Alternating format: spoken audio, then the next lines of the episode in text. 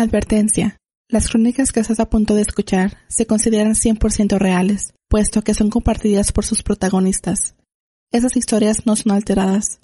Si este podcast es escuchado por menores de edad, se recomienda que estén acompañados de un adulto.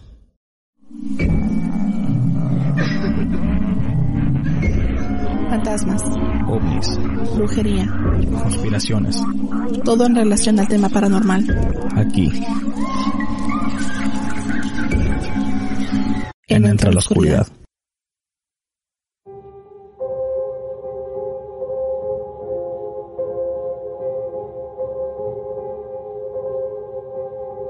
Bienvenidos una vez más a Entre a la Oscuridad, donde nuestros grandes miedos se hacen realidad.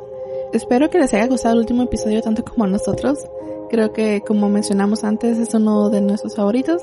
Para comenzar a platicar sobre este tema, aquí tengo a nuestro amigo y compañero, el ingeniero. Muy bien, buenas noches desde aquí. Mucho gusto estar con ustedes otra vez a otro episodio. Y también aquí, como todos los episodios, no puede faltar nuestro amigo Juan. Muy buenas noches a todos y sí, muy de acuerdo con Ana. El último, bueno, el primer episodio de esta quinta temporada está recibiendo, ah, está recibiendo muy buenas respuestas. Varias personas han dicho que es el relato favorito. Ah, Charlie de Butaca y Cultura me dijo que era su relato favorito, como otros tres más también que era el, el relato más fuerte que han escuchado en este podcast. Y, Y la buena noticia es de que tenemos planes de continuar con ese relato. No lo queremos dejar así, queremos darle continuidad y esperemos pronto darles más noticias sobre, sobre Yesenia y sus relatos que están demasiado fuertes. Sí, en mi y, opinión. y creo que hasta eso no, no lo tomaría yo como un, un relato ya. Creo que lo tomaríamos como a lo mejor nuestro primer caso. Porque me gusta mucho de que, la, de que ella está aquí, donde nosotros estamos aquí en Phoenix. Sí, que es alguien local, que Ajá. realmente podemos ir a su casa, este, como lo que queríamos hacer desde hace mucho tiempo, tomar video, tratar de colectar evidencia y a ver si en uno de esos casos podemos captar algo.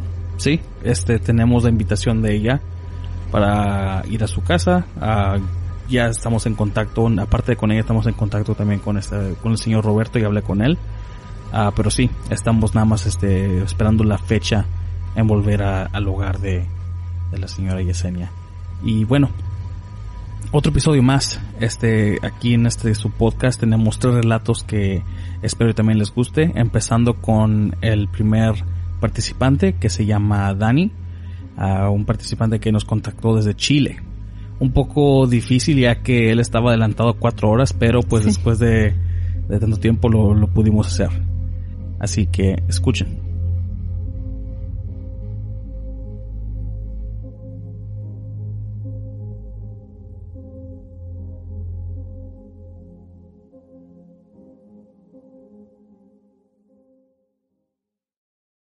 Agréguenos en todas sus redes sociales bajo arroba canal oficial E ELO.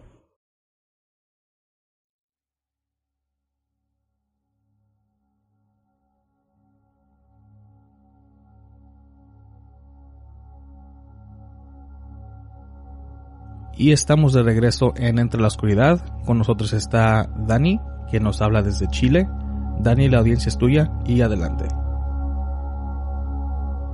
Eh, ya, ah, buenas noches, un saludo para los amigos de eh, Entra a la Oscuridad. Mi nombre es Daniel, hablo de, la, de Chile, de la ciudad de Arica. Eh, ah, les voy a contar las cosas que me han pasado desde que tengo eh, prácticamente razón, desde que tengo conciencia de mí mismo. Eh, esto me pasó desde chico, este, como les digo, desde que tengo memorias.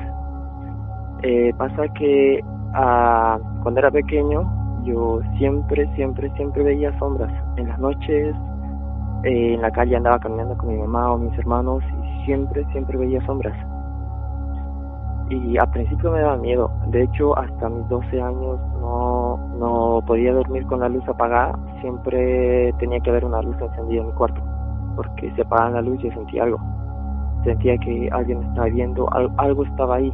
De, lo, de la oscuridad de la noche había algo más oscuro ahí que me estaba viendo. Y en eso yo lo que hago es prender la luz y no, no apagarla.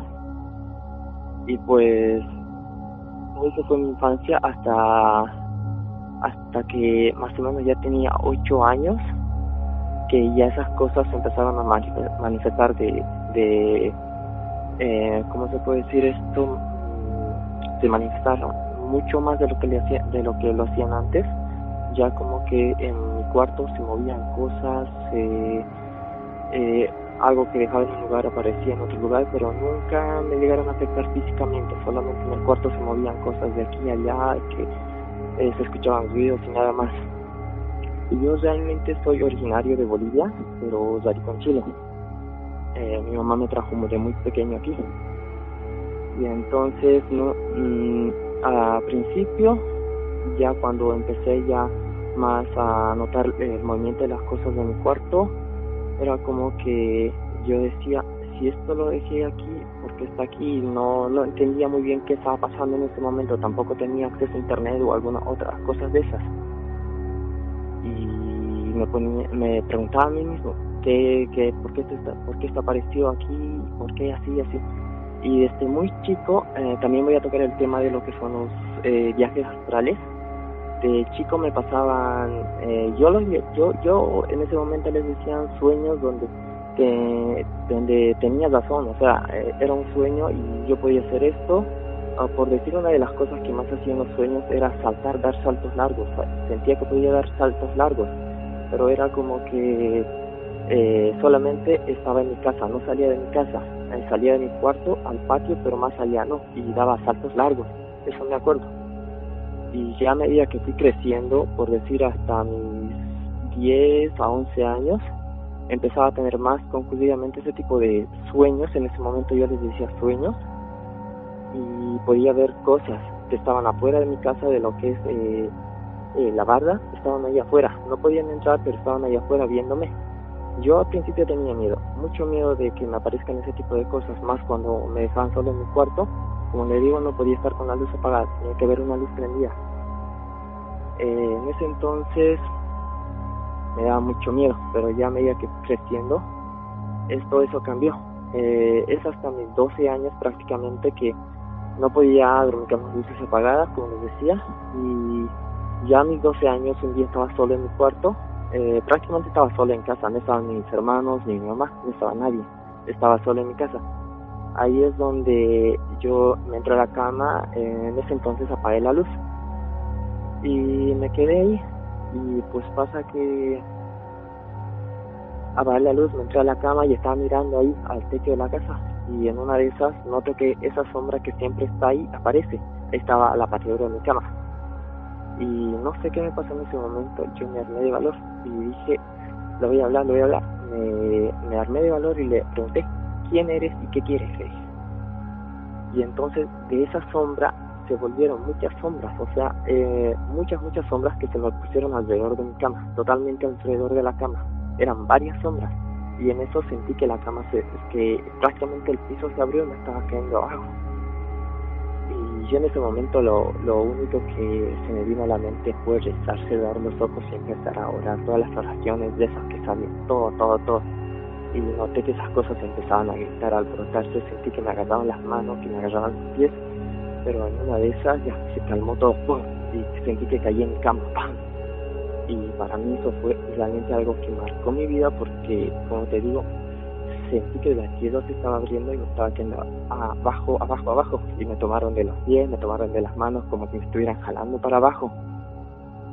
Ya ahí fue donde más o menos sentí que ya no debería tener tanto miedo que podía enfrentar esas cosas. Y de ahí ya me armé de valor y ya a mis 13 años, 14 años por decir, veía esas cosas pero les hablaba con autoridad. Y ya a mis 15 años es donde prácticamente tuve ya un teléfono móvil, conexión a internet y demás cosas. Nunca he sido muy apegado a la, a la tele, eh, no me gusta ver mucha televisión, prefiero más leer libros o, o escuchar audiolibros y demás cosas, pero nunca he sido muy pegado a la tele. Eh, pasa que un día estaba viendo en la en la tele estaba pasando un este un en History Channel un creo que era History Channel no me acuerdo un documental sobre posesiones y demás cosas que sombras y todo ese tipo de cosas. Y yo lo busqué en internet eh, sobre esas cosas, que, qué cosas eran, y ahí en internet me salió de que son supuestamente energías y demás cosas que se te presentan, que eh, no llegan a dañar a la gente, que me mostraban por, venían por, ¿cómo se puede? Eh, había otros que sí te podían hacer daño, otros que no, otros que solo podían mover cosas y demás cosas, me salían todo ese tipo de cosas. Y yo con lo que había vivido, había he buscado en internet esas cosas de que, eh, por decir, por internet me pasó tal cosa que puede ser, diciendo ahí me salían algunas cosas. Entonces, ya para mis 15 años veían bastante esas cosas, ya se hacía más frecuente, pero ya no les tenía tanto miedo. Pero eso cambió más o menos como el 2000, 2016, por así decirlo. Esas cosas se hicieron más frecuentes. Ya es como que yo los podía ver, donde vaya yo veía sombras, no importa que sea de día o que sea de noche siempre, siempre las veía. A donde vaya, las veía. Yo al principio no sabía qué eran, bueno, hasta ahorita prácticamente no sé qué eran o, qué son, solamente las veo. Pero hay raras, hay no raras ocasiones, hay ocasiones donde veo que son figuras espectrales, parecen personas humanoides, pero no son personas. Pero ya, me estoy saliendo de lo que va haciendo el principio de la. Cuando te, a finales del 2016, eh, pasó otra cosa de prácticamente las que marcaría mi vida. Ahí es donde tuve un, por así decirlo, un viaje astral sin querer. Eh, me pasaba así sin querer, yo no lo planeaba nada, me pasaba así sin querer. Pasa que, o sea, lo de, lo de siempre, me entré a mi cuarto, me preparé para dormir y así, pero en ese punto llegué a como que estaba cansado por lo que se veía, estaba cansado y quería dormir pero a la misma vez había algo de mí que no quería dormir. Y no sé, fue en ese punto entre el sueño y el no dormir de que uh, me, era como que si me hubiera despertado y estaba en mi cama echado y me levanté, pero yo antes ya había vivido esos momentos y era como que esto es un sueño de esos donde tengo conciencia. Me levanté, salí afuera, salí a mi patio. En eso veo a una sombra esa ya no era negra, era una sombra gris que estaba ahí. Eh, lo noté que era gris porque oscuro y una sombra gris se veía ahí clarito. No tenían figura en ese momento, solo eran sombras que se veían. Pero esa, e, ese, ese ente o espíritu lo que sea, yo, lo, yo les digo ente, ese espíritu, estaba ahí parado y tenía una forma de humano, parecía una persona y me estaba viendo, pero eh, dije anteriormente de que esas cosas anteriormente no se metían a lo que era la barra de la casa, no se metían ahí adentro, siempre miraban afuera, pero esa, esa sombra o esa persona, o sea, lo que sea, ese espíritu estaba ahí dentro, había pasado la barda, estaba dentro. Y me miró, levantó una mano y se acercó así sin caminar, sin nada. Levantó la mano y directamente se me acercó, me tomó del hombro. Ahí es donde yo me asusté y rápidamente me quise, que, quería regresarme a mi cuarto, pero esa cosa me agarró de la chompa, la bajó y yo me regresé a mi cuarto, abrí las puertas como pude, regresé a mi cuarto y directo a mi cama. Una, una cosa que les quiero decir es que eh, en esos sueños yo, la verdad, a veces decía, ¿será que me puedo ver ahí durmiendo? Pero tenía miedo, es como al decir verme a mí, yo, yo lo pensaba así como verme a mí muerto, y nunca tuve el valor necesario o hasta ahorita mismo nunca pude verme a mí mismo dormir. Siempre que entraba al cuarto, regresaba de esos sueños donde tenía conciencia o como así les decía, me tapaba los ojos porque decía, ahí estoy yo y, demás cosas, me tapaba los ojos o simplemente eh, cerraba los ojos al entrar a mi cuarto y abría directamente los ojos y estaba en mi cama. Y hice eso y esa, esa noche estaba muy asustado, muy asustado y pasa que al día siguiente me despierto y yo dije era un sueño y nada más. En eso voy al baño, me estoy lavando la cara y noto que una parte de mi pijama, en la parte del hombro, tenía uno rasgado, tipo una mano tenía rasgada. Ahí es donde dije, no era un sueño, esto pasó realmente, pero al momento no lo, no lo creí, yo me quedé como que atónito. ¿Qué, qué, qué, pasó? ¿Por qué está rasgada mi, mi este? Y ahí recordé lo que me había pasado la noche y dije, eso no fue un sueño, entonces, ¿qué fue? ahí es donde voy averiguando eh, si en un sueño te aparece tal cosa que puede ser. Ya desde ese momento más o menos eh, ya tenía idea de que era de lo que eran viajes astrales porque en internet me salía de que son viajes espirituales o que es cuando tu espíritu deja tu cuerpo y demás cosas.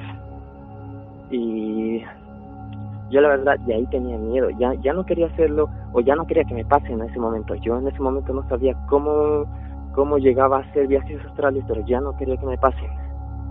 Tenía miedo incluso de dormir.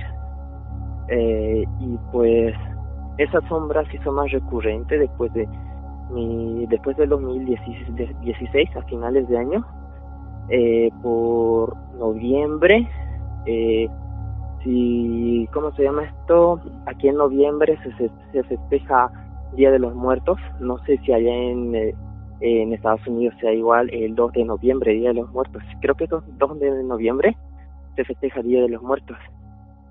Y justamente por esos años falleció mi abuelito. Y yo no, la verdad, yo, yo tenía mucho aprecio a mi abuelito.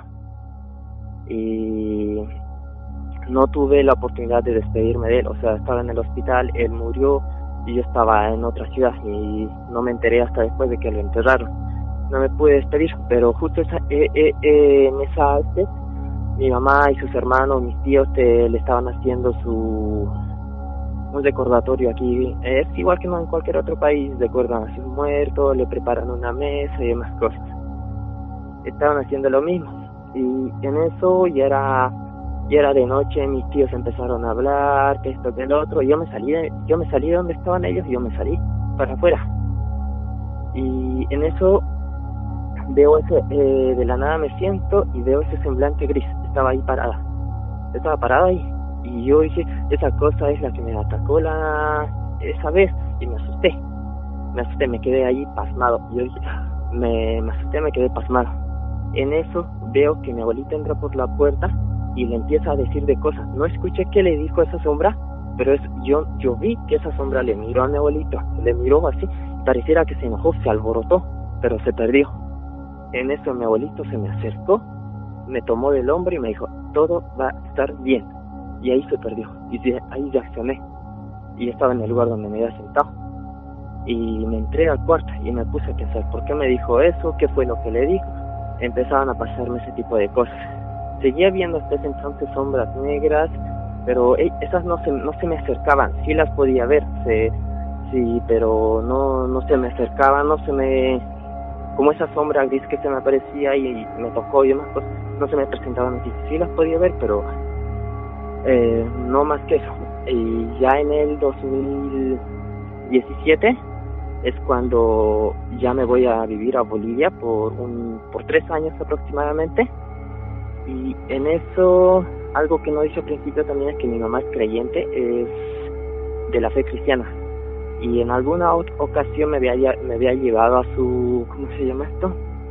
A su, a sus reuniones, a su congregación. Pero a mí no me gustaba. La verdad no me gustaba. Y yo decía que gente, yo les decía de todo, la verdad, perdón si alguien escuchó esto, pero eh, que no es por ofender a nadie, es lo que yo pensaba en ese momento, era de que yo decía, pero qué tontos, qué, qué ilusos por creer semejante cosa y demás cosas. Yo en, esa, en ese tiempo me consideraba un católico devoto y no creía en la fe cristiana. Yo creía en los santos, tenía incluso mi santo y demás cosas. Era monaguillo de la iglesia y demás cosas, pero no creía en la fe cristiana. Sí creía en Dios, pero yo decía, yo creo en Dios y a mi forma. Y a mis 17, 17 años tenía 16, casi 17 años tenía esa vez 17, sí, 17 años, en el 2017. No, no. A ver, sí, estaba casi a mis 18 años. Y la cosa es que el 2017 eh, pasa que me voy a vivir a Bolivia. Y en eso me fui para una ciudad que se llama Cochabamba. Ahí no tenía muchos conocidos. De hecho, recién estaba llegando a vivir esa, esa ciudad tenía un tío, me quedé con mi tío por un tiempo. Y en ahí es donde las cosas empeoraron, por así decirlo. Porque, no sé, me sentía, me sentía más cansado, más agotado, así de la nada, me sentía bastante agotado, como si me estuvieran quitando la energía o algo así. Me sentía muy agotado. Y de ahí recordé de que tiempo atrás me había pasado uno, uno de esos viajes astrales donde tuve, donde esa, esa sombra gris me, había me, me volvió a aparecer. Y en este momento no recuerdo si me tocó o no me tocó, porque yo lo vi y se, solamente se ven mis ojos. Y ya cuando desperté eh, o cuando abrí los ojos ya estaba en mi cama. Y en Cochabamba me pasaba eso, de que estaba muy, ¿cómo se llama? Estaba muy cansado, no me daban ganas para nada. Incluso de, al levantarme sentía el cuerpo pesado, sin ganas, me sentía totalmente sin ganas para nada.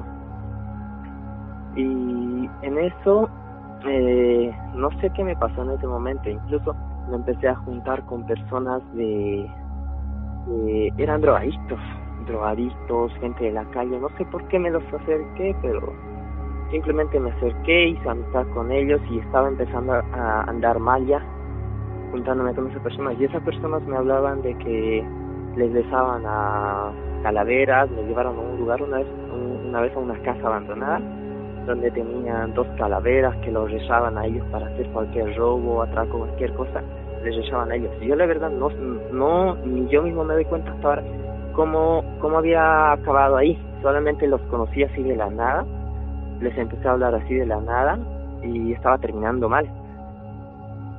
Y me, di, me daba cuenta en ese momento, ¿qué estoy haciendo? ¿Pero por qué estoy haciendo eso? Yo no soy así.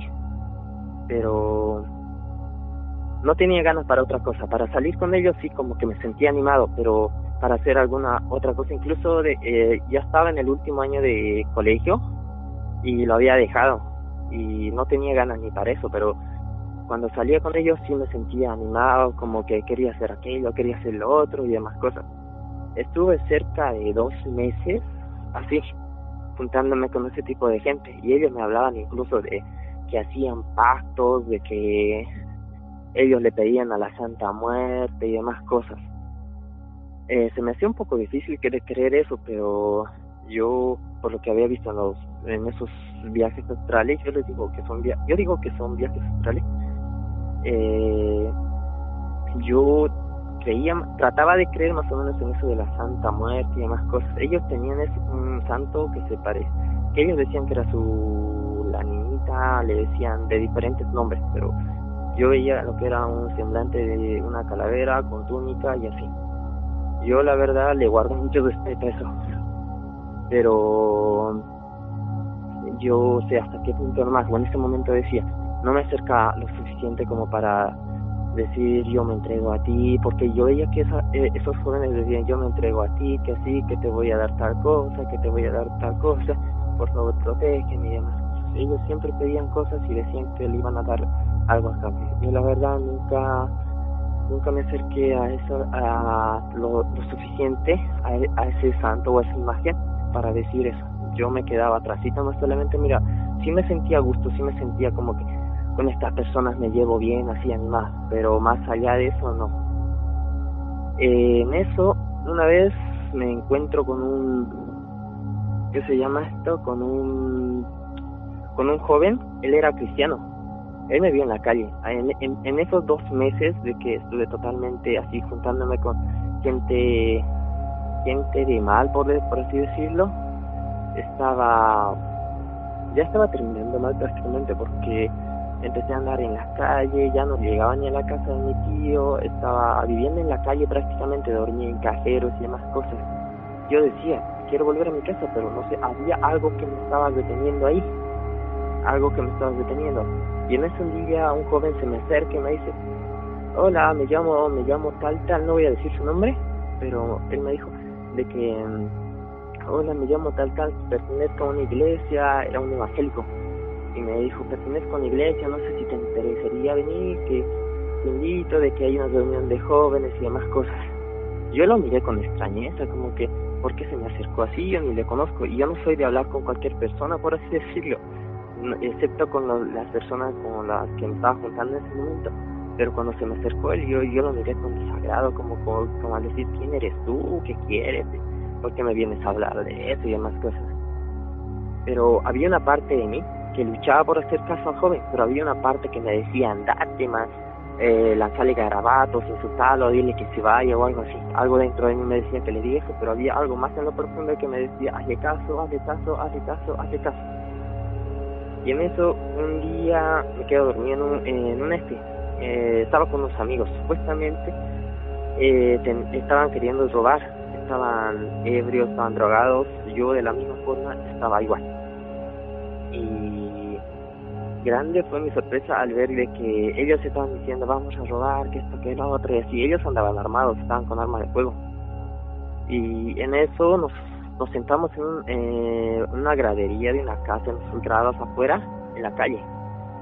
Nos sentamos ahí y no sé qué me pasó, me quedé dormido. Era de noche, me quedé dormido. Y desperté y ya no estaban ellos ahí. Y yo dije, que ¿dónde se habían ido? Y más allá había un kiosco y me acerco al kiosco y le pregunto a mi, o, le pregunto al este, en ese momento no era mi amigo, pero yo le pregunto al señor de kiosco, por si acaso no había los jóvenes que estaban conmigo ahí, le, y me dijo, eh, no, no, no, primero se enojó y me dijo, no, no, y luego, ¿dónde se han ido? Estaba viendo a todas partes y regresé y le volví a insistir, estaban ahí unos jóvenes, ¿dónde se fueron? Y ya en eso me dijo, no sé, se fueron por allá, me señaló nomás. Y en eso voy por la calle que me señaló y justo los vi y justamente estaban agarrando a un joven, le estaban asaltando. Y en eso estaba yendo yo para allá y justo pararon camionetas de la policía. Los rodearon y, está, y como te digo, estaban con armas de fuego. Los de bajaron, dispararon un tiro, un tiro al, aire y mis amigos ya, o los que consideraba amigos en ese tiempo, ya se rindieron, levantaron las manos, botaron el, el arma y ya se quedaron ahí. Y yo dije, wow, me hubiera pasado lo mismo, pero no sé en ese momento qué me hizo dormir, la verdad. Solamente, solamente sé que eh, me quedé dormido, así de la nada. Estábamos hablando, hablando y me quedé dormido de la nada. Y yo digo, si es que no me hubiera dormido, hubiera terminado, hubiera terminado con ellos. Y ya en eso, al día siguiente, día de mañana, estaba andando por la calle y muy de temprano, habrá sido a las 5 de la mañana, me vuelvo a encontrar con el joven que anteriormente nos había invitado a la congre o me había invitado a la congregación en esto es que yo le yo, yo acepto, le digo, está bien, voy a ir. Él se me acerca amablemente, me dice, oh, oye, oye, este, te quisiera invitar a la congregación, me llamo tanto, y me dijo lo, lo, lo de la otra vez, y yo le dije, está bien, ¿dónde es? Me indicó la dirección, y así, me dijo, es para las 7 de la noche, era un día sábado. En eso, eh, eh, esperé todo el día, fui al lugar donde me dijo, estaba ahí afuera parado, sentado hasta que dieron las 7 de la noche. Y yo vi que muchos, muchos jóvenes de mi edad, incluso más pequeños, más grandes señores, entraban a esa iglesia. Era una iglesia evangélica. Mucha gente de ellos entraba. Yo al principio no sé, había ah, ese, ese algo dentro de mí que me decía, andate, este no es lugar para vos, andate, andate, no sé había algo dentro de mí que luchaba por eso, o luchaba para que yo me vaya de ahí, pero había ese, ese, algo más adentro que me decía, entra, entra, entra. Ya estaba a punto de irme. En ese momento es que aparece el joven que me había invitado. Ah, ¿has venido? Qué bien, me dice. Me da la mano, entremos, me dice. Y justo cuando estoy a punto de pasar la, la, la puerta, siento que alguien me agarra del cuello. Alguien me agarró del cuello, o bueno, no directamente del cuello, sino de un, parece, entre el hombro y el cuello alguien me apretó bien fuerte. Y yo miré atrás y no había nadie, alguien quería evitar que entre. Y yo dije, voy a entrar ya, voy a entrar, que siempre. Y entré. Me senté en la parte de atrás y justo cuando eh, el pastor, eh, el pastor evangélico que estaba dando la prédica en ese tiempo, eh, empezó a hablar y dijo de que él prácticamente dijo de que hoy hay un hay alguien aquí que es nuevo es nuevo y le está pasando tal cosa, está viviendo por tal cosa, está viviendo esto, esto, esto, esto, esto, y dijo prácticamente lo que yo estaba viviendo. En eso pasa de que él, eh, él para terminar dice, pero lo que él no sabe es lo que está dentro de él, dijo. Ahí yo me quedé como que pasmado, como que, que, que, eso que está dentro de él, yo me quedé medio que ah, me quedé medio atónito, que, está hablando, diciendo, porque todo lo que había dicho anteriormente era como que dirigido para mí. Todo lo que yo estaba viviendo, el pastor le estaba diciendo. Y en ahí dijo de que, pero lo que él no sabe es que alguien está dentro de él. Y yo me quedé asustado, me quedé nervioso. Y se me empezó a notar el nerviosismo. Y él, el pastor dijo, y esa persona va a levantar la mano en este momento, porque él sabe, yo sé que él está escuchando, que sabe que esto lo que estoy hablando va directamente para él. Y yo me asusté al principio, no quería levantar la mano, pero algo dentro de mí hizo que levante la mano. Me hizo pasar adelante, me dijo cómo te llamas, le dije mi nombre y me dijo, la verdad yo en ese momento no era creyente, me, era creyente católico, no creyente cristiano. En este momento te podría decir que no me bautizó aún, pero ya sigo la fe cristiana. Pero me dijo de que tú tienes algo dentro de ti, me dijo. Y yo le dije, que ¿cómo, ¿cómo es eso de que tengo algo dentro de mí? Tú no lo sabes, pero algo está dentro de ti, me dijo. Y ese algo no quiere, no quiere bien para vos, quiere mal, me dijo. Y yo estaba como asustado. ¿De qué me estás, de qué me está hablando? Y en eso me dice, hay, hay, hay como, hay un demonio, lo dijo así directamente, hay un demonio dentro de ti, me dijo. Y yo me quedé como que algo incrédulo, por así decirlo, pero me quedé mirándolo y en ese momento yo mismo me di cuenta de que lo miré con odio, lo miré con enojo. Ah, no sé por qué, pero lo miré con enojo. Y, y el pastor me, me señaló y me dijo, ahí está, él es el demonio. Y yo, ¿qué? De nuevo, o sea, me señaló directamente a mí, pero yo en ese momento me di cuenta de que lo miré con odio, lo miré con repudio, como que, ¿y tú quién eres? o algo así. Y me dijo, ahí está, me dijo. Y todos empezaron a orar. Y yo sentí que, no sé, me faltaba el aire, sentía de que me estaba ahogando. Todos los jóvenes que estaban ahí, es una iglesia grande, empezaron a orar y demás cosas. Y yo me sentía que, yo sentía que me faltaba el aire, sentía de que, no sé, todo mi cuerpo estaba inquieto, me sentía hiperactivo, solo quería salir de ahí. En eso el pastor me dice, lucha, tú puedes luchar contra eso. Porque eso, eso que está dentro de vos no quiere el bien, quiere el mal para vos. Y en eso yo cierro los ojos y digo, que sea lo que sea que sea, ándate de mí, ándate de mí. Y en eso escucho una voz dentro de mí que dice, no, no me voy a ir, me dijo. Ahí me quedé más atónito, abrí los ojos y me asusté de mí mismo. ¿Quién dijo eso? Pero yo sentí que esa voz vino de dentro de mí. Me dijo, no, no me voy a ir. Y yo me asusté. Y la, lo, el pastor y los demás, este, los demás jóvenes seguían orando, seguían orando. Y esta noche no pasó nada. El culto terminó así. El pastor me dijo, no te, hacer, no, te alejes, seguí viniendo a la iglesia, vamos a luchar contra, con, con eso que está dentro de ti. Eh, yo esa, e, esa, ese día el amigo que me había invitado a la iglesia me dijo, eh, tengo un cuarto que está desocupado, si quieres te puedes quedar ahí, me dijo, tienes un lugar donde quedarte. Yo la verdad no quería volver donde mi tío, eh, ¿con qué cara voy a volver? Y yo le dije, ya, claro, me quedo, no hay problema, le. Y me quedé en ese cuarto. Pero al llegar al cuarto había un pequeño pasaje que se tenía que pasar, un tipo pasillo muy largo para llegar a, a ese cuarto y créeme que por, por las noches ese pasaje se hacía eterno, era largo, largo, largo, o se volvía largo, diría era un pasaje corto, podía pasarlo rápidamente, pero de noche no. Esa, eh, la primera noche que fui ahí, lo sentí largo, es como si estuviera pasando un camino de largo. Llegué al cuarto, llegamos al cuarto, me abrió la puerta y esa noche no sé, no pude dormir porque toda la noche me quedé pensando en qué era eso que había vivido, qué es eso que me ha pasado qué, eso, qué es eso que escuché dentro de mí. Y empecé a ir a, a esa iglesia más conclusivamente. Todos los días iba, todos los días que en las noches daban culto, todas las noches iba.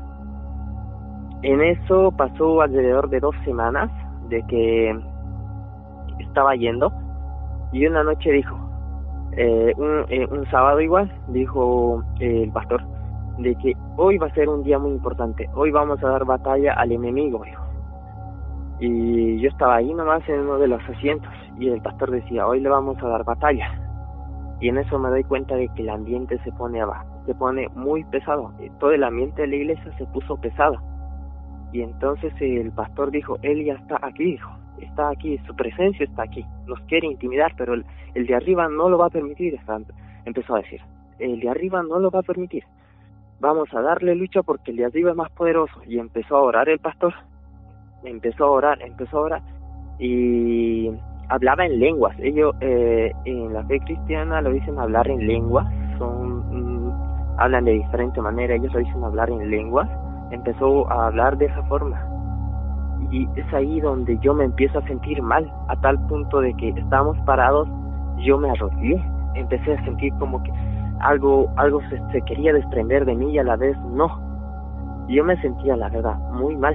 Decía, ¿qué me está pasando? Eh, todo mi cuerpo empezó a temblar y los hermanos que me vieron se acercaron a mí, empezaron a poner sus manos encima de mí y empezaron a orar. Y estaban reprendiendo, ellos decían, reprendemos cualquier espíritu inmundo que está aquí o dentro del joven, los reprendemos y así. Todos empezaron a orar y el ambiente cada vez se ponía más, más y más pesado. Llegó al punto de que yo grité, grité fuerte y me boté hacia atrás como si algo hubiera salido de mí y me eché hacia atrás en ese estaba reaccionando y veo a la sombra gris que había visto anteriormente. Y en anteriores, ¿cómo se dice? Mm, en los viajes astrales que había tenido anteriormente, en ahí veo esa sombra, estaba parada allí. Pero esta vez tenía unos ojos y me estaba mirando directamente aquí, pero unos ojos vacíos, eran solamente hoyos, por así decirlo, y me estaba mirando directamente y el pastor seguía hablando en lengua, seguía orando y seguía diciendo más cosas de que le estamos dando la lucha al enemigo, él sigue aquí, sigue su presencia aquí, pero vamos a seguir. En eso es donde me paré y empecé a hablar autoritariamente, le dije, tú eras el que estaba dentro de mí, ahora yo te reprendo, le dije espíritu de espíritu inmundo, tú eres tú estás muerto, yo estoy vivo, quiero que te vayas de aquí. Y empecé a decir así empecé a decir cosas así que, o sea, salieron en el momento de mí y esa cosa se alborotaba. Y en eso vi dos semblantes blancos que bajaron del techo, o sea, eran dos luces que bajaron del techo y agarraron esa cosa a, a esa cosa gris. Lo agarraron a esas sombras o esa persona, para mí que era un demonio, la verdad, pero lo agarraron, lo subieron al altar. Al menos eso era lo que yo veía. Y los, el pastor, los demás hermanos seguían orando, seguían orando yo también oraba, pero podía verlo que lo llevaron al altar y esa cosa se alborotaba como que quería que lo suelten. Se movía de lado a lado, pero esas luces blancas yo no vi, yo solamente vi luces, pero a ese a, ese demonio le estaban agarrando y esa cosa se alborotaba, se alborotaba, se alborotaba, pero no le soltaba. Y el pastor dijo, estamos ganando, estamos ganando, sigan orando, sigan orando, seguían orando, seguían orando, hasta que de repente de la nada el ambiente se se volvió normal, ya no estaba pesado, ya no estaba frío, todo de, de la nada. Y en eso volví a ver, volví a ver así de, estaba parpadeando y en una de esas se perdieron. O sea, lo que estaba viendo en el altar se perdió así de la nada. Y desde ahí ya dejé de sentirme cansado, me sentía más animado, como que me hubieran quitado un peso de encima. Y el pastor pidió hablar así, como me dijo, este, pidió hablar así en privado conmigo una vez terminando la, el culto esa noche, me dijo, mañana venía tal hora, tal hora, hay que hablar, eh, yo le dije, está bien, no hay problema, voy a venir mañana. Pero en eso que me voy al cuarto donde me había dicho el amigo que podía vivir, con mis hermanos de la iglesia, algo muy interesante que pasó es de que cuando llegaba a pasar ese pasillo, sentía como que voces que estaban susurrando y también podía escuchar gruñidos que estaban ahí, estaban en todo ese pasillo, pero pasaba el pasillo y en el pasillo también se ponía el ambiente bien pesado, pesado, pesado, pesado. Llegaba al cuarto y ya en el cuarto dejaba de sentirme así. Y pues esperé esa noche y al día siguiente fui a hablar con el pastor y el pastor me dijo que estaba con su esposa. Primero hablé con su esposa y me dijo, ¿Alguna vez te ha pasado cosas como que eh, algo así que hayas visto cosas, no sé, cosas de tal vez sombras o personas que no estén en este mundo y así? Me estaba diciendo cosas medio raras y yo le dije, sí, he visto sombras y le conté lo que me está, lo que me había pasado a este chico. Y en eso me preguntó, ¿y a tu mamá nunca le has dicho cosas de que veo, veo así, veo así? Me dijo, ¿y a tu papá? O a tu mamá nunca le has dicho así. Y yo me acuerdo que de pequeño mi mamá siempre me decía de que yo era un santo, nunca hacía nada, al contrario, si me dejaba en un lugar y ella estaba trabajando, yo me quedaba ahí sentada. Pero algo muy peculiar que me dijo fue de que cuando me dejaba solo me sentaba, pero al frente pareciera como si alguien estuviera frente de mí, estuviera hablando con eso. Yo la verdad no me acuerdo. En ese tiempo no me acuerdo, tendría un año, dos años, pero no, no me acuerdo. Y mi mamá me decía ciertas cosas de eso. Y hablando con la pastora, me había recordado algunas cosas y yo le conté eso. Mi mamá me decía así. Incluso me acordé, hubo un tiempo donde mi mamá antes de que se volviera creyente, ella creía en brujos, chamanes, curanderos o como le digan allá en Estados Unidos. Acá en este les dicen curanderos o chamanes. Y creía en esas cosas, en brujerías y demás cosas, pero eh, una vez me acuerdo que me dijo de que mi mamá había traído para hacer una limpia a la casa, trajo un brujo. Era un familiar suyo y lo trajo para hacer una limpia en la casa. Y pasa de que dice que el brujo me vio a mí y directamente me señaló diciendo que tú él va a ser brujo cuando sea grande de hecho mi mamá me dijo él va a ser brujo. Y yo no sé este pequeño aquí los brujos o curanderos este suelen usar mucho la hoja de coca para ver cosas no sé ellos lo echan y lo ven y yo desde pequeño desde que tengo memoria no sé eh, me gustaba agarrar coca y botarlo al aire. Era como que quería ver algo o veía algo en ese momento, no sé, no me acuerdo. Siento que bloqueé esa parte de mi mente o esos recuerdos. Alzaba coca y botaba. Me recordé todo eso hablando con la pastora y le conté. Eh, pues pasa que en eso eh, la pastora me habló eh, algo así como que nuestras almas brillan, nuestro nuestra alma brilla. Y hay almas que brillan más y hay almas que tienen el brillo normal. Y la tuya brilla más, dijo. Yo, ¿qué le dije? La tuya brilla más. Por eso es que ves esas cosas, me dijo. Yo me quedé como que algo incrédulo, pero seguí escuchando. Me dijo, tú has, tú has debido pasar por cosas muy fuera de lo común y yo le empecé a contar en sí todo lo que me había pasado, todo lo que mi mamá me había dicho y demás cosas. Y como te digo, veía desde pequeño, eh, algunas veces me acuerdo que le dije a mi mamá, mamá, vi tal cosa, pero mi mamá era como que, ay, ha debido ser un sueño, y la típica de no creerle a los niños de que decir es un amigo imaginario, de que ha sido solo un sello. Nunca me creyó mi mamá, y yo le dije eso a la pastora, de que le contaba a mi mamá, pero mi mamá nunca me creía. Y pues en eso pasa de que me dijo, tú tienes una luz que brilla más, negro. Y esa cosa que estaba dentro de ti era un demonio. Era algo de, muy, algo de, no sé, creo que me dijo de muy bajo, bajo, bajo astral. Era muy poderoso. Y él quería el mal para ti, quería destrozar tu vida y te quería llevar junto con él, negro. Eh, yo me quedé como que, wow, y me dijo, y es depende de ti qué camino quieres seguir, negro. Porque tienes una luz que brilla, pero eh, en, esta vida tenemos eh, la elección de elegir si queremos lo bueno o queremos lo malo. Eso depende de ti. Y en eso se me acerca el pastor y me, él, me, él me dijo solamente en pocas palabras, me dijo de que qué quieres ser en tu vida, me. Y yo me quedé como que pensando cómo que quiero ser en mi vida. ¿Quieres ser alguien de bien o alguien de mal? Y yo le dije, de bien, así entre de bien, ahí como que algo, algo incrédulo de lo que me estaba pasando.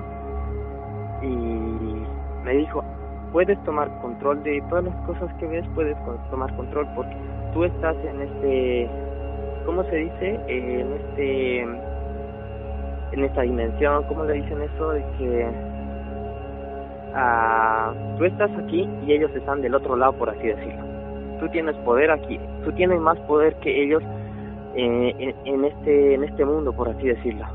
Ellos están del otro lado, no pueden acercarse, excepto los que aquellos que son los de más más bajo astral, creo que me dijo, o era algo, no, no me acuerdo muy bien, creo que eran los de bajo astral.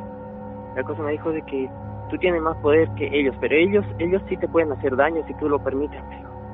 Así que tienes que cuidarte y terminamos así con la charla. Me dijo, eh, da oraciones, da gracias a Dios de haber llegado aquí, porque no has llegado por coincidencia, no has llegado porque alguien te invitó o así. Dios te trajo aquí por algo, Y en ese momento se podría decir que yo no entendía muy bien lo que me estaba pasando, porque se, se relacionaba desde que las cosas que veía desde chico, desde que era niño, con todo eso. Y cuando empecé a llegar a la iglesia cristiana, eh, ver esas cosas, esas sombras, fue deduciendo mucho. Ya no las veía tanto. Pero también pasa de que eh, los viajes astrales que tenía así sin querer igual fueron rebajando, o sea, ya, ya no los tenía. Sí los tenía de vez en cuando, pero ahí prefería quedarme en mi cuarto, quedarme en la puerta y no salir. Y prácticamente como les dije anteriormente, nunca, nunca quise verme a mí mismo dormido ahí. Hasta ese entonces ya tenía más acceso a internet, eh, me ponía a averiguar más cosas sobre los viajes astrales y demás cosas. Y un día fui a comer a una pensión. Y en la pensión justo estaban pasando la película de Incubus, creo que se llama, es una de igual habla de un niño que hace viajes astrales y que un demonio se le entra a su cuerpo. Y me hizo pensar un poco de que eh, es buena esa película. Esa me hizo me, hizo entrar en razón por, así decirlo de que se me, me, me había pasado lo mismo. Y yo dije, wow, y el niño hablaba de que, o en la película hablaban de que el niño se veía así mismo dormido, y es algo que yo nunca, nunca desde que tengo esos viajes, nunca he querido ver. Como les digo, siempre que entraba a mi cuarto lo hacía con los ojos cerrados o me tapaba la cara para no ver, y siempre lo he hecho. Ya cuando tenía mis 18 años, por así decirlo, ya estaba más metido en eso de la iglesia, ya no me estaba pasando. Pero en ahí ya tenía que trabajar. no estaba trabajando el anterior, en esos años que estaba allá en Cochabamba, o al menos en ese primer año, no estaba trabajando, estaba mucho más metido en la iglesia. Y empecé a trabajar de guardia de seguridad por la noche. Y ya dejé de ir a los cultos, por así decirlo, ya, ya, ya no estaba yendo a los cultos. Y porque mi horario era, entraba a 7 de la noche y salía a las 7 de la mañana, era un horario de 12 horas y ya no ya no me daba tiempo para ir. Sí trataba de estar metido eh, leyendo la Biblia y demás cosas, pero ya no me daba tiempo de ir a la iglesia. Y hubo un tiempo donde prácticamente estuve muy saturado con lo que es mi trabajo y llegaba muy cansado y llegaba directo a dormir y en la tarde ir al gimnasio y me olvidaba de la Biblia prácticamente. Y estuve unas dos semanas así, hasta que un día eh, me levanté en la noche, no sé exactamente qué hora era, no me dije la hora, me levanté y justo me doy la vuelta hacia el lado izquierdo de la cama y ahí veo que alguien estaba parado ahí. Y era la misma cosa, el mismo semblante gris, esa persona, pero esta vez ya era con un ya, ya no era como una mancha gris con un semblante de persona, esta vez sí era como tenía cuerpo físico y era gris, estaba ahí. Y yo la verdad lo vi y me helé, me helé, me helé, me helé, solamente me tapé con la cama y empecé a orar, empecé a orar y veía por la cama y veía que esas cosas, esas cosas, hacía sus manos como que, con la, la, hacía, las hacía en forma de puño y las presionaba y empezaba a gruñir y yo me asusté y me tap y puse la mano en mi cabeza y empecé a orar, empecé a orar, empecé a orar y esa cosa noté que gritó, dio un grito y desapareció. Y me asusté grave. Yo dije, debo ir a la iglesia, debo ir a la iglesia, me estoy, no estoy haciendo lo que tengo que hacer. Y. Y eso era en uno de mis descansos. Era un, este, ¿cómo se llama? Yo descansaba los domingos, los días sábados hacía turnos de 24 horas y los domingos descansaba. Y solo los domingos podía dormir en mi cuarto. Y pues pasa de que al siguiente domingo y lo mismo, de día fui al culto, por la tarde estaba con unos amigos y por la noche me fui a mi cuarto y me estaba preparando, uh, alisté mi uniforme para el día siguiente, me entré a la cama y lo mismo, me, volví a pasar, me levanté en la noche, no sé, lo mismo no me fijé la hora, nada, me levanté, eh, frente a mi cuarto, frente a la cama había una ventana y ahí entraba la luz de, justo esa noche caía luna llena y abrí los ojos y justamente estaba ahí. La misma, el mismo ente, el mismo demonio estaba ahí parado y me estaba viendo. Y en ese momento me cubrí con la cama y lo mismo, empecé a orar y dije, algo estoy haciendo mal, algo estoy haciendo mal. Y de ahí las cosas empeoraron, porque volví a empezar a volví a empezar a ver las sombras negras, pero esta vez ya no ya no se quedaban ahí, llegaban a tocarme. Era como que se querían me, mm, se querían apegar más a mí y yo no les dejaba ya por conocía parte de lo que son oraciones de la Biblia y empezaba a decir eso. En esas también está el Salmo 91 que fue lo primero que el pastor me dijo que debería orar. Y pues en eso esa cosa gris la veía muy confundidamente eh, no importaba si era de día o era de noche la veía. Pues pasa de que un día estaba andando por la calle, era de día, después de mediodía fui al gimnasio, salí del gimnasio, estaba yendo para mi cuarto a alistarme para el trabajo. Y en ahí veo esa, cosa gris, parecía una persona, al principio parecía una persona. Y lo vi así de reojo nomás, como que estaba andando y por si acaso ves a algún lugar y ahí está. Lo vi así y ahí estaba parado, me asusté, me paré y volví a ver bien, pero esta vez ya no era una persona. Tenía el semblante de una persona, pero en vez de en sus manos, en vez de tener, por decir, dedos, parecían garras, sus pies eran más grandes, hasta la misma cabeza parecía que solo tuviera media cabeza, estaba medio deformada y más cosas. Y yo me asusté, pero luego se perdía. Y yo dije, esto no es normal, que se me aparezca de día no es normal. Y las sombras de la misma forma eh, me, ya se me aparecían de día eh, llegó a un punto donde un día en mi trabajo eh, estaba que eh, estaba como que cabeceando, como trabajaba de noche estaba entre dormir y no dormir. En eso vuelvo a tener lo que son los viajes astrales. Y estaba así y así y no sé, de la nada abrí mis ojos.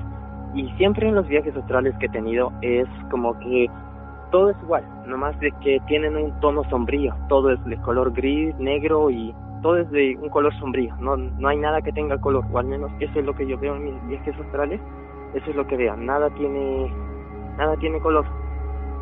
Y veo eso, y estaba en mi trabajo, y eh, mi trabajo es, me quedo en lo que es la garita, que está en el sótano, en el patio de un supermercado, y me quedaba ahí, y mis compañeros estaban ahí igual, pero uno de ellos estaba durmiendo y el otro estaba fumando un cigarro afuera, y estaba entre dormir y no dormir, y al final. Lo que me pasó fue que hice un viaje astral. Y vi a mis compañeros. Prácticamente estaban, el otro estaba afuera, pero todo era de un tono grisáceo.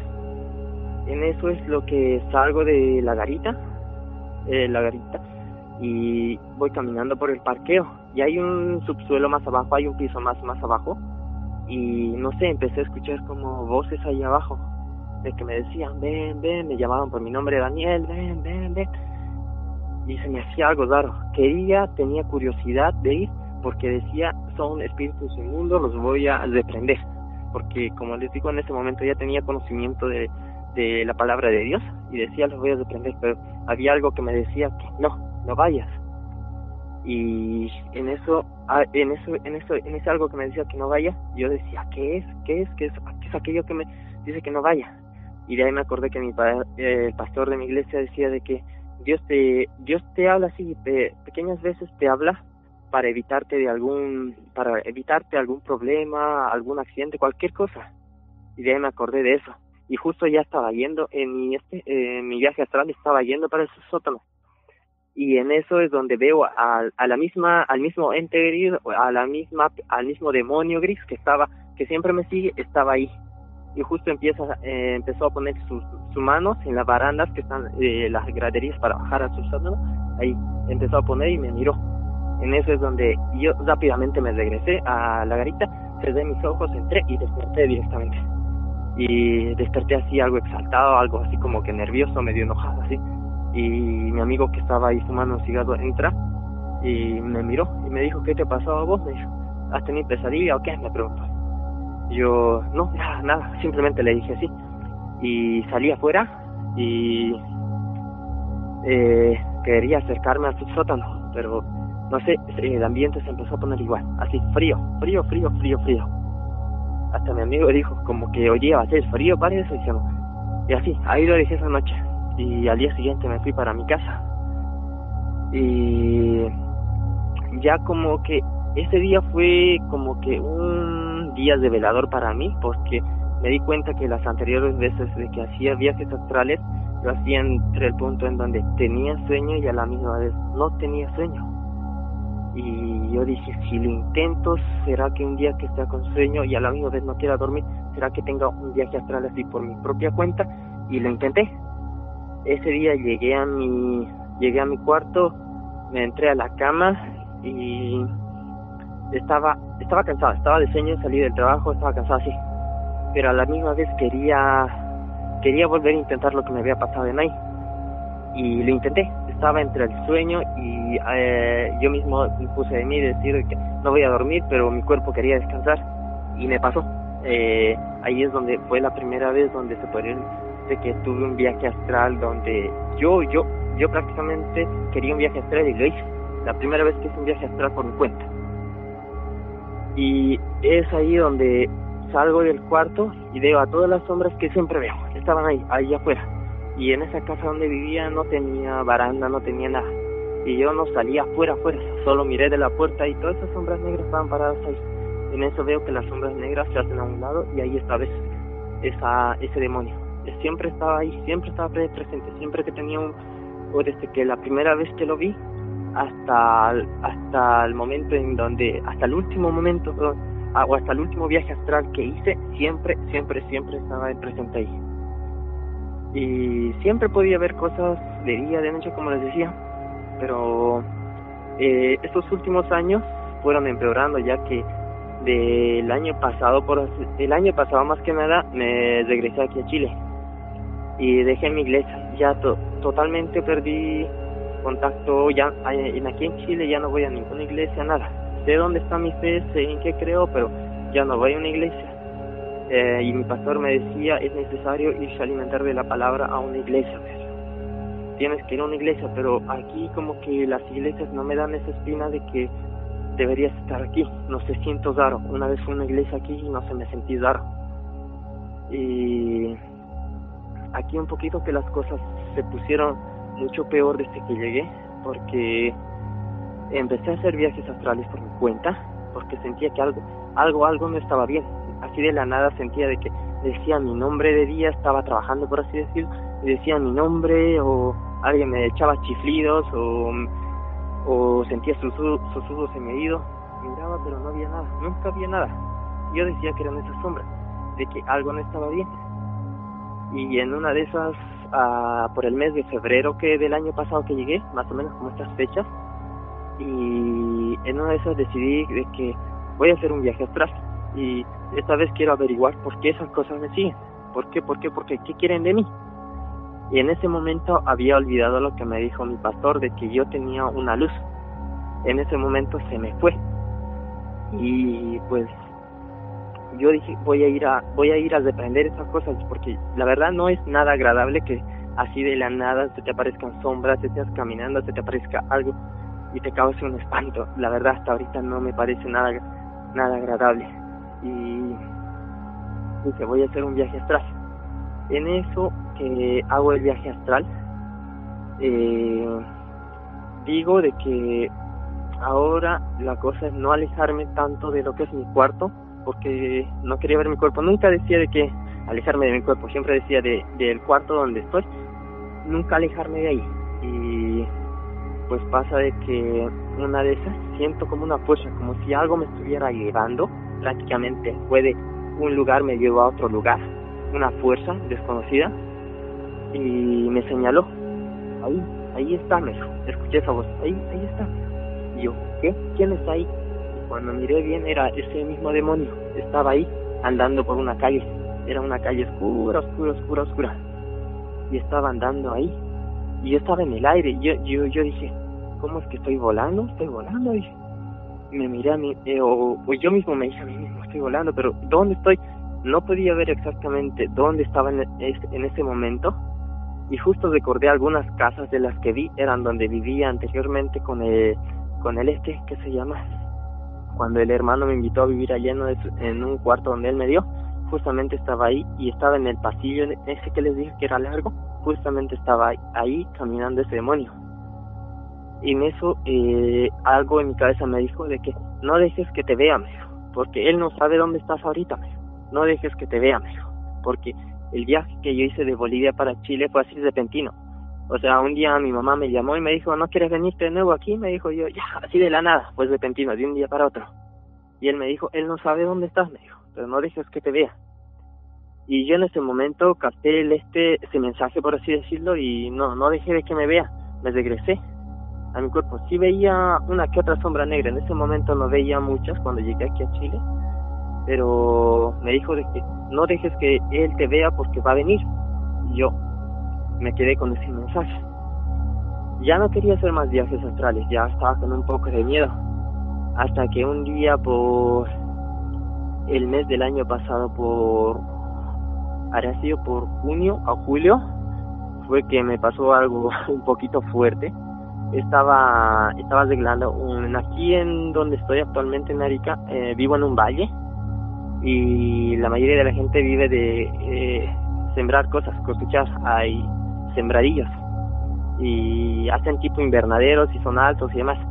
Y un día estaba arreglando esos invernaderos y en eso un día estoy encima de una escalera arriba y escucho de que alguien me dice al oído, ya te encontré, yo como que me quedé así y me caí de la escalera. Y en ese momento que me caí me desmayé. Y ahí es cuando tuve un otro viaje astral. Así, ese sí, ese sí fue sin querer. Me caí, abrí los ojos y ahí estaba parado. Eh, ese demonio estaba parado ahí. Y me dijo, ya te, ya te encontré, me dijo. En ese momento quería tocarme y yo lo hice lo que siempre que veía algún, siempre que lo veía anteriores veces, bueno, o por lo menos cuando estaba en Bolivia, me toqué la cabeza y empecé a, empecé a orar. Y solamente cerré los ojos y cuando los abrí, ahí estaba el señor y la señora para donde estaba trabajando me estaban haciendo, dije, madre, ¿estás bien? ¿Estás bien? Así. Y yo, sí, estoy bien, estoy bien, ¿cómo te has caído? ¿Qué ha pasado? Pero así, me estaban haciendo preguntas y yo le dije, ah, no, un descuido, un descuido nomás, Pero ya de ahí ya me entró como que ya quería hacer más viajes astrales y ponerle un, ponerle un alto, por así decirlo, a ese demonio. Pero en eso también se me vino a la cabeza eso de que mi pastor me decía de que tu luz brilla, pero hay, hay cosas que te pueden hacer más daño, que son más poderosas. Y no estaba seguro, pero hacía viajes astrales como que para conocer qué tipo de cosa era, porque a veces lo veía como una persona normal, pero era de color gris. Y pues hice varios viajes astrales tratando de ver qué, qué era o averiguar qué era exactamente, porque las sombras negras que veía, siempre, siempre que aparecía él, se alejaban, se alejaban, se hacían para un lado, se hacían para el otro lado, así. Nunca se quedaban o le tapaban el paso, nada. Sí, esas sombras negras nunca pasaban a mi cuarto, pero e, ese demonio se acercaba lo suficiente como para querer entrar, por así decirlo.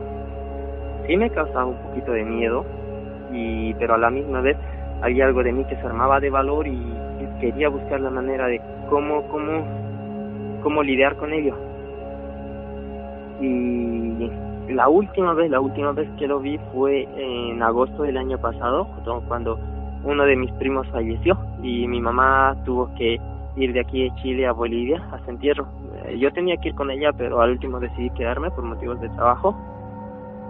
Y pues pasa que todo el día estaba pensando como que, ah, me voy a quedar solo, qué macana, ojalá no me pase nada del otro. O sea, ya estaba, ya estoy como familiarizado con eso y estaba diciendo, ojalá no me pase nada del otro mundo esta noche, sino porque aquí las casas son muy alejadas. El vecino que, los vecinos son como que están a una cuadra o a dos cuadras de distancia del que su manzano, están muy alejados, no están de cerca cerca las casas. Y la mía está quedada y eso los vecinos míos vivían todavía mucho más lejos. Y en esto empieza la noche, estaba en mi cuarto, estaba escuchando música, dibujando y pues empiezo a sentir de que eh, el ambiente se pone así, frío, como cuando aparecen siempre esas cosas, el ambiente baja y se empezó a sentir así. Y yo me sentí un poco inquieto, como que algo me molestaba, algo me estaba molestando. Y yo dije, ¿qué será? ¿Qué será? Me estaba preguntando a mí mismo. Aunque ya dentro de mí ya sabía que eran esas cosas, de que estaban ahí. Y en ese entonces lo que hago es, ah, me voy a dormir, dije. Voy a dormir y ya, me olvido de todo esto que está pasando. Y me entré a la cama, apagué la luz y me estaba preparando para dormir. En eso es que escucho un golpe. Aquí las casas, algo que no dije también, que las casas son muy sencillas, son prácticamente no llueven. Eh, en el lugar donde estoy, eh, solo que hay una ligera llovizna, no llueve y las casas son de madera. Y pues pasa de que en el 3 a la cama estaba ahí y escucho un golpeteo muy seguido, como que alguien estuviera en la puerta y empieza a golpear. Yo me asusté y pregunté, ¿quién es? ¿Quién es? A mí siempre me habían dicho de que cuando escuches golpear tu puerta y nunca y no sepas quién es, no le des permiso para entrar, porque cuando tú le des permiso para entrar, puede ser, este, eso me lo dijo un hermano de la iglesia, que más o menos está familiarizado con el tema así de entes, espíritus y todas esas cosas, me dijo, nunca le des permiso, hasta no saber quién es. Y yo empezaba a gritar, ¿quién es? ¿quién es? ¿quién es? Y el ambiente seguía poniéndose pesado, pesado, pesado, pero no, no recibía respuesta. Empezaban a golpear la puerta. En eso hay una ventana que está casi justo al lado de la puerta. Lo que hago yo es me levanto así despacito y miro por la ventana. Y no hay nadie, no había nadie, pero seguían golpeando la puerta. Y yo dije, eso que está golpeando la puerta no es de este mundo, o al menos no es de, este, de esta dimensión o, o así. En ese es donde yo decido hacer un viaje astral. Eh, pero lo que pasa lo siguiente es que no pude, en ese momento no pude hacer el viaje astral. Lo intenté, lo intenté, lo intenté, nada. Y cada vez los golpes se hacían más fuertes, más fuertes, más fuertes, más fuertes, a tal punto como las casas son de madera, se escuchaba fuerte, como si todas las casas se tumbaran. En eso, uno así de la nada se cortó. Y empezaron a, empezaron como que a hablar. No entendía lo que decían, pero se, se pusieron alrededor de todo el cuarto y empezaban a hablar, empezaban a hablar. Y yo me asusté, me asusté, me asusté, me asusté. Y en eso me quedé dormido, pero me levanté como en la madrugada. Eso sí me fijé la hora, eran las cuatro y veintitantos minutos. Pero ¿qué es lo que pasa? Yo cuando yo duermo con el teléfono al lado, siempre que me despierto agarro el teléfono y para que haya algo de luz. Y me fijé la hora, eran las cuatro y veintitantos. Ya no se sentía ese ambiente tan pesado y me fijé la hora, ya son las cuatro, pero ¿qué voy a hacer ahora? Estaba diciendo. En eso, el ambiente así de la nada, de un rato para, de un rato para otro, cambió y otra vez se puso frío, frío, frío, frío, frío. Y yo lo sentí y dije, ah, no manches, otra vez, ¿por qué? Dije, en eso fue de que estiré mi pie y justamente estaba echado. Estiré mi pie y en la pateadura de mi cama sentí una espalda. Alguien estaba sentado en mi cama yo, ¿qué? Miré y era, ese mismo demonio estaba allí dentro. No sé cómo entró, la verdad, pero estaba ahí adentro, estaba sentado en mi pie, o en la pateadura de mi pie. Yo lo sentí, lo toqué, y me, me recogí rápido el pie, pero para estar seguro miré, y era la fileta de su espalda, estaba sentada ahí. No me estaba mirando, pero estaba sentado en la pateadura de mi cama. Y yo me asusté, me asusté, me asusté, empecé a orar, reprender. En eso me acordé el Salmo 91 y empecé a decir el Salmo 91 y me acordé de que también se debe poner cuchillos en las puertas, tijeras en forma de cruz, entre otras cosas de echar sal y demás cosas y, empecé a hacer todo esto este ratito mismo, empecé a hacer todo eso. Pero pasa que en el transcurso que empecé a hacer todo eso, porque antes de levantarme prendí la luz y ese semblante se desapareció. O prácticamente cuando me levanté de la cama, ahí creo que se perdió, no me di cuenta en el transcurso de que fui al interruptor de la luz en ese transcurso no, me, no lo miré, simplemente cogí al interruptor de la luz, lo prendí y ya no estaba. Y empecé a poner eso. Pero así de la nada se fue toda la luz, toda la luz se cortó, se apagaron las luces, hasta mi teléfono, traté de, traté de, de prender la linterna, no, no funcionaba mi teléfono, prácticamente no había energía, nada de energía. Y lo que pasa es que dije, eh, se empezó a como sentir un pequeño temblor, por así decirlo, se empezó a sentir un pequeño temblor y yo me empecé a sentir cansado, cansado, cansado, cansado. En ese es donde decidí hacer eh, otra vez intentar o volver a intentar hacer el viaje astral. Y esa fue la última vez que hice el viaje astral. Eso era en agosto del año pasado, eh, fue la última vez, pero era como que me eché en mi cama y dije voy a hacer, hice lo de siempre, eh, tratar de dormir, pero a la misma vez de no dormir, y ahí desperté pero cuando me levanté del cuarto estaba todo como siempre, semblante medio oscuro. Salí del cuarto, ahí es donde empiezo a sentirme mareado. En el viaje astral me empecé a sentir mareado. Y yo dije, voy a ir a la casa del vecino, no sé, a mover, porque cuando tenía viajes astrales iba a algún lugar y movía alguna cosa y esa cosa estaba movida ahí. al día siguiente, cuando ya despertaba, iba a tal lugar o molestaba a alguien y ese alguien decía, oye, en la noche me han espantado así. Y yo dije, voy a ir ante el vecino, darle señales o no sé para de qué, para que venga al cuarto, no sé qué está pasando.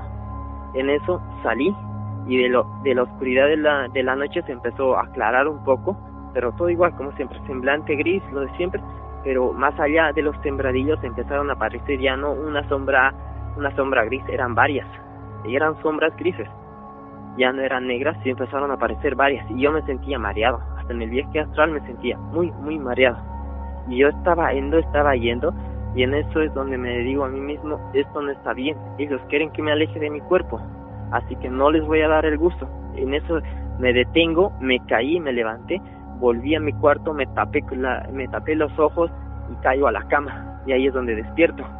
En eso me acuerdo de que tengo una Biblia guardada en mi mochila. Busco la mochila, ahí igual estaba mareado, seguía estando mareado, no me podía mover, es como que no tenía fuerza, nada.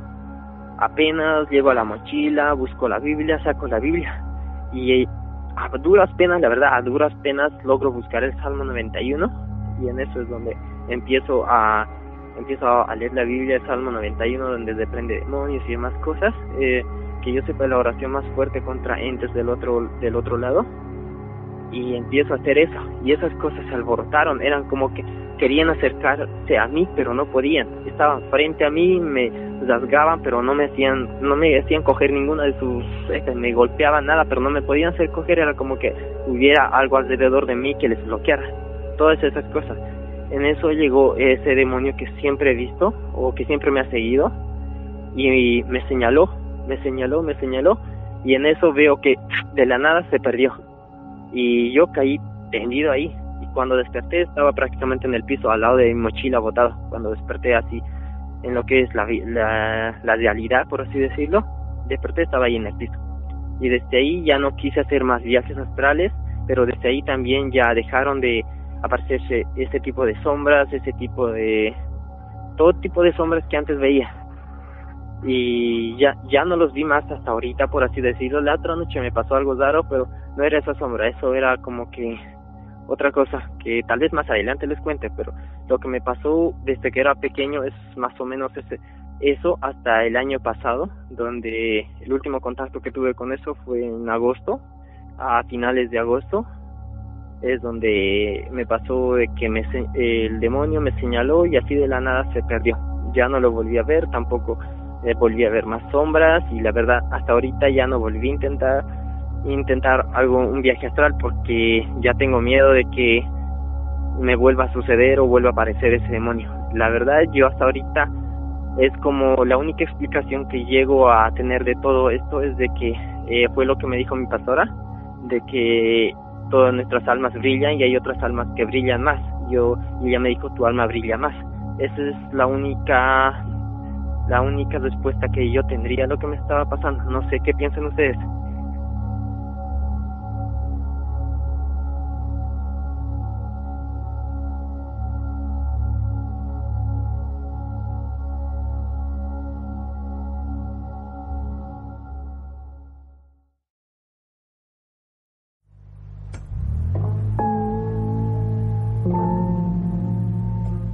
Este relato nos gustaría dejarlo a criterio de la gente.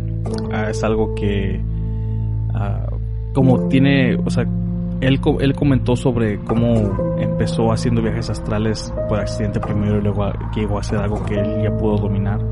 Me gustaría saber la, la opinión de la gente. También este de si hay personas que, que tienen este tipo de de habilidades. de habilidades de ese tipo y, tienen algún consejo para él, porque él, él me pidió por mensajes y si hay alguien que lo pudiera ayudar con este tipo de, tema. Ah, también mándenos un correo electrónico, un mensaje por cualquiera de las redes sociales y se los agradeceríamos bastante. Ah, y bueno, aquí nos trae el próximo relato, Ana. El próximo relato nos lo compartió Fernando. Fernando, de hecho, nos mandó un, un un audio por correo electrónico a entrelaoscuridad.gmail.com y parece que el relato trata de su papá. Sí, sí, este, él, ya, su papá vive en Venezuela. En su correo electrónico dice, hola, llevo mucho tiempo escuchando el podcast y me gusta mucho escuchar las, las narraciones que presentan. Eso me hizo recordar las historias que mi papá nos contaba sobre las cosas misteriosas que vivió en su juventud. Así que se me ocurrió que sería una buena idea que las grabara y compartiera en tu podcast. Hubiera sido fantástico que él te la contara y, así pudieran ustedes hacerle preguntas, pero él vive en Venezuela y la electricidad se va constantemente y no digamos el internet. Bueno, aquí te dejo una de sus historias. Y sí, este, él nos mandó relatos de su papá, por supuesto, así que escuchen.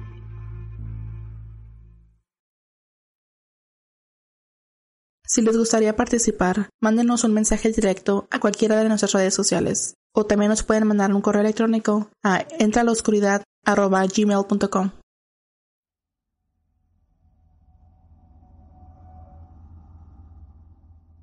A mediados de la década de los 70, yo tenía unos 15, 16 años aproximadamente. Vivía en Caracas con mi mamá. Nosotros tenemos familia en, en Acarigua, estado portuguesa.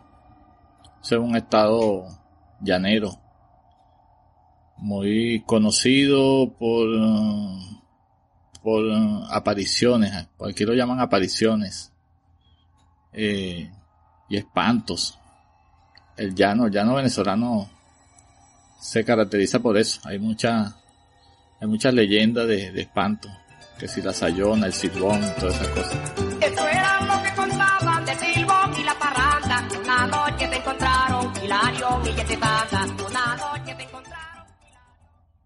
Eh, bueno, nosotros tenemos familia allá en Acarigua. Como les decía, mi mamá siempre que podía aprovechar y me mandaba una temporada para allá. Yo estudiaba a veces un año en Caracas y otro año allá en Acarigua. Em, vivía en casa de una, de una tía una hermana de mi mamá, obviamente. Eh, pero como tengo familia ya, estaba mi abuela, ¿verdad? La mamá de mi mamá y otros tíos que vivían en, otros sectores ahí de, la misma localidad. Y los fines de semana, bueno, yo hice amistades y era un muchacho, como ya les dije, de 15, 16 años.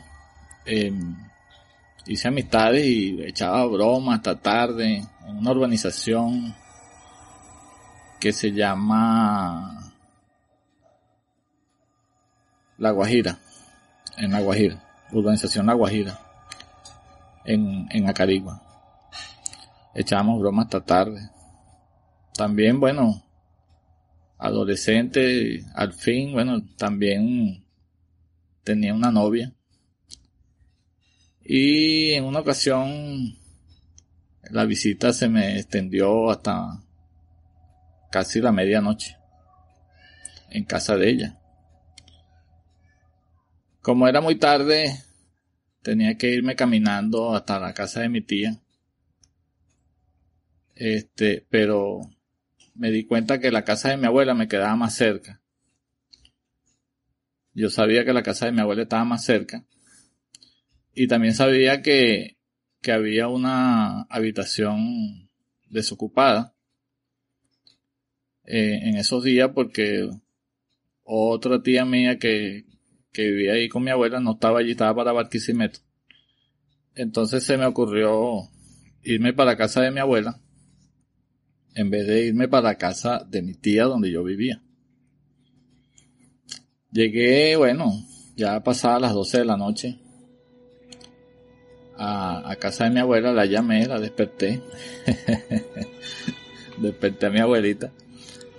Este, y ella, bueno, con mucho gusto me abrió y me permitió entrar. Lo único fue que la habitación que yo pensé que estaba desocupada no estaba. No estaba desocupada porque resulta que había llegado un tío mío y bueno, ocupó la habitación. Mi abuela me dice, bueno, si quiere se queda aquí, pero puede dormir en el, en el mueble o en la hamaca. La hamaca también es conocido como chinchorro. La, la, la construcción de la, de la, de la hamaca, la diferencia del chinchorro acá en Venezuela. Este, no sé cómo la llamarán en otro, en otras latitudes. Eh, prefiero entonces quedarme en, en la hamaca, ¿verdad? Y resulta que yo no sabía, porque esa casa donde estaba mi abuela, antes de vivir mi abuela, vivía un tío mío que se mudó de allí, le entregó y le dio esa casa a, mi abuela. Y mi tío era creyente de, de cosas así de espirituales, espíritu. Aquí en Venezuela se hacen altares donde ponen imágenes que si el negro primero, María Leonza y otros y otros eh, imágenes pues, de santos. Entonces, eh, mi tío tenía un altar allí justamente donde estaba esa hamaca puesta. El altar ya no existía, porque como le dije, mi tío vivía allí, él tenía ese altar allí, de cuando se mudó él recogió su altar y se lo llevó. Y ahí no había nada, pues no había altar ni nada. Y, y había una hamaca, pero esa hamaca no era para, no era para dormir de, de noche, sino para refrescarse en el día. En Acarigua hace mucho calor. Y esa hamaca estaba en un sitio al lado de, una, de un ventanal. Y ahí otro de los tíos míos, pues yo tengo muchos tíos, tíos y tías. Otro de los tíos míos ese se ponía allí a refrescarse y tal. Entonces, bueno, mi abuela me ofrece, bueno, el mueble o la hamaca. Yo, bueno, yo agarro la hamaca. Ya que estoy en el llano, voy a dormir en hamaca. Y a mí, yo no le rehuyo. Hay gente que no le gusta la hamaca. Los, los, los marea, qué sé yo. Este, bueno, me acuesto en la hamaca, mi abuela me deja ahí, se va para su cuarto. Me apagó, la, me apagó las luces ella. Y yo me quedo en la hamaca. Estoy ahí tranquilo en la hamaca. Eh, no me dormí inmediatamente porque ajá, venía de la calle. Y como dije, yo llegué eh, después de, la, de las 12 de la noche. Y bueno, todas estas no sé qué hora sería, sería aproximadamente la una quizá. Este, bueno, entonces mi abuela me deja allí en la hamaca, ella se va para su cuarto a apagar las luces y bueno, yo me quedo en la hamaca por la, por la ventana de la sala entraba una luz de, de, un, de, un, de una luz, un, de un bombillo público, de un poste de afuera, iluminaba un poquito la sala que entraba por la ventana. Eh, detrás de mí había otra ventana, como mencioné, que era por donde entraba algo de brisa, donde se el que se acostaba allí en la hamaca de día se refrescaba allí. Eh, estoy allí tratando de conciliar el sueño cuando de repente siento que eh, del lado de afuera, porque eh, allí mismo detrás de la hamaca también estaba ventana, la, la, ventana, como estaba explicando, y había una puerta para salir al patio, donde está el garaje, un garaje allí eh, y unas matas de, de mango y de mamón y esas cosas. Y había un techo y había un, un lavandero y había una batea allí. De repente yo empiezo a escuchar que se está botando el agua, el agua de la batea se está, se está botando. Se, escucha como, como cuando el agua empieza a llegar, que el agua no había agua, por ejemplo, y empieza a llegar y hace un ruido de eh, aire y agua y pensé, eh, seguramente se fue el agua temprano y, está llegando esta hora y alguien dejó el chorro abierto. Me paro tranquilamente, abro la, la puerta del patio, prendo la luz del patio y me asomo y mi sorpresa es que la batea está seca y el chorro de agua está cerrado. Lo verifiqué, lo toqué y estaba cerrado. Lo abrí y había agua. Lo cerré. De nuevo. Y todo estaba bien, pues. El agua no se estaba botando. Me extrañó un poco la cuestión. Apagué la luz del patio, cerré la puerta. Me acuesto en la hamaca de nuevo. pero esta vez pongo, me pongo el oído fino para, para, no sé, percibir de nuevo el ruido, ¿eh? ¿Qué pasaba? Y de, efectivamente escucho el ruido de nuevo. Escucho el ruido de nuevo. Y, y afino el oído tratando de descifrar qué era porque ya yo sabía que no era el chorro de la batea. Y me pongo a afinar el oído y llega un momento en que estoy descifrando que son las hojas de los árboles las que están sonando porque está haciendo brisa, pensé yo. Está haciendo brisa y las hojas de los árboles están sonando, pareciera como un chorro de agua. Y cuando estoy pensando eso, que estoy tratando ya de, de identificar el ruido, siento, siento que alguien o no sé qué cosa fue, me, me dio en la espalda, en un costado eh, de la espalda, me dio como cuando alguien eh, con la punta del dedo le, le, le puya en la espalda, estando descuidado, claro. Eso ocasionó que yo pegué un brinco, ¿verdad? Pegué un brinco eh, me siento en la hamaca, pongo los dos pies en el piso, volteo a ver quién fue que me hizo eso y pues no había nada, no había nadie. Eso me extrañó mucho más. Entonces me empiezo a acostar lentamente en la hamaca, viendo hacia los lados. Monto un pie en la hamaca, una pierna, y estoy montando la otra para quedar acostado. Y al parecer lo que me estaba fastidiando, que quería que yo me parara de allí quizá, al darse cuenta que yo no me paraba de allí, optó por agarrarme por el cuello. Yo primero sentí como una, como una, este, como si se me erizara la piel del cuello. Sentí que el, pero nada más en el cuello. Sentí que, que se me erizaba la piel, solamente en el cuello.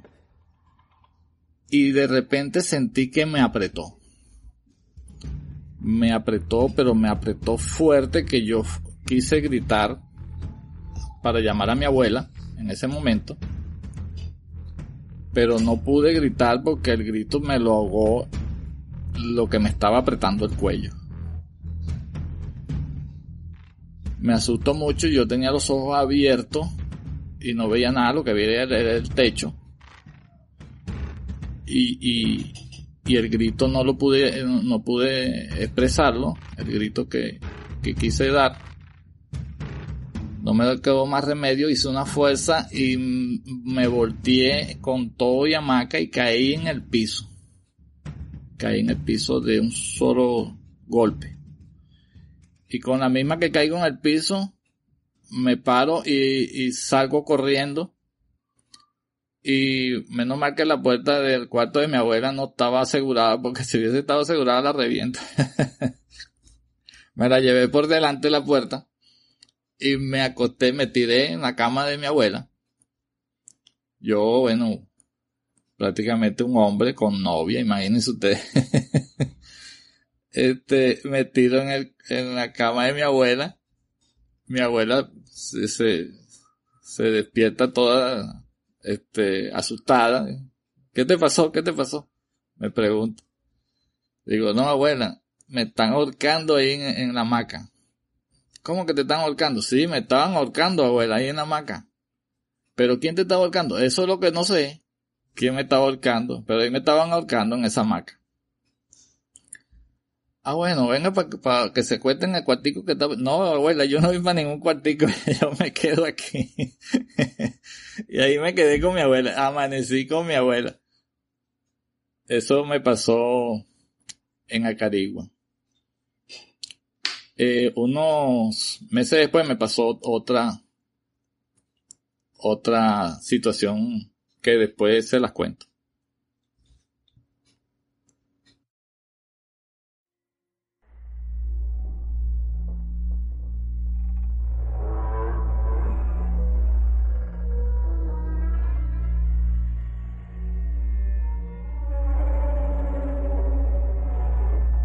Me gustaría otra vez recordar a la gente que, así como lo hizo Fernando, ustedes pueden grabar su propio relato, pueden editarlo si ustedes gustan, pueden este, bueno eso sí, uh, le tuve que quitar algunos pedazos que tenían un poco de tenían música. música y porque no sabíamos si tenían derechos o Sí. cuál era el estatus de eso, pero aparte de eso pueden ah, ponerle su lo que ustedes quieran. Sí, lo editó muy bien. Sí, Se escuchaba muy clarito la, la voz, este, lo editó muy bien. Sí. Muy buena calidad. Así me gustó mucho tu relato, Fernando. Muchas gracias por mandarlo. Este, el siguiente relato, ¿quién lo manda? Ana?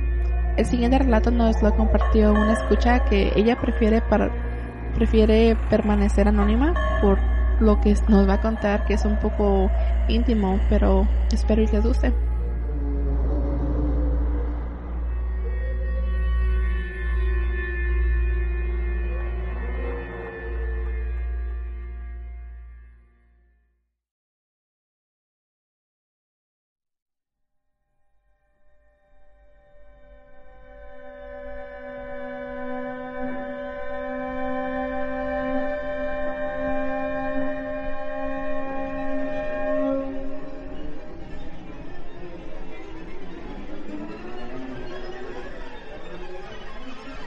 Buenas noches a todos.